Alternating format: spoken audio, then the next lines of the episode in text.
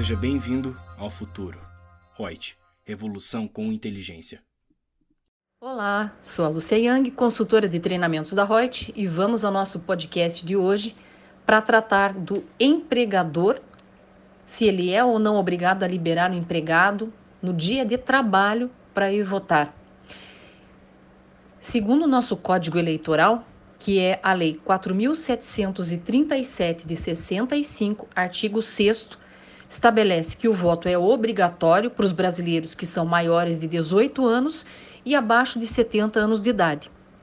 Dessa forma, considerando que o trabalhador deverá cumprir essa obrigação, o empregador deverá disponibilizar tempo suficiente para o exercício do voto, inclusive para fins do deslocamento necessário, sem que haja qualquer desconto na remuneração do empregado ou até mesmo exigência de qualquer forma de compensação por parte do trabalhador.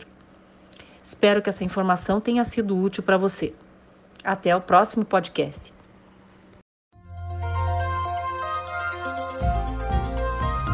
Gostou do nosso podcast? Acesse youtube.com/royts_aí e assista a versão em vídeo. Deixe seu like, compartilhe com seus amigos e se inscreva no nosso canal. E não se esqueça de ativar as notificações para acompanhar nossos conteúdos semanais. Aproveite! Até mais!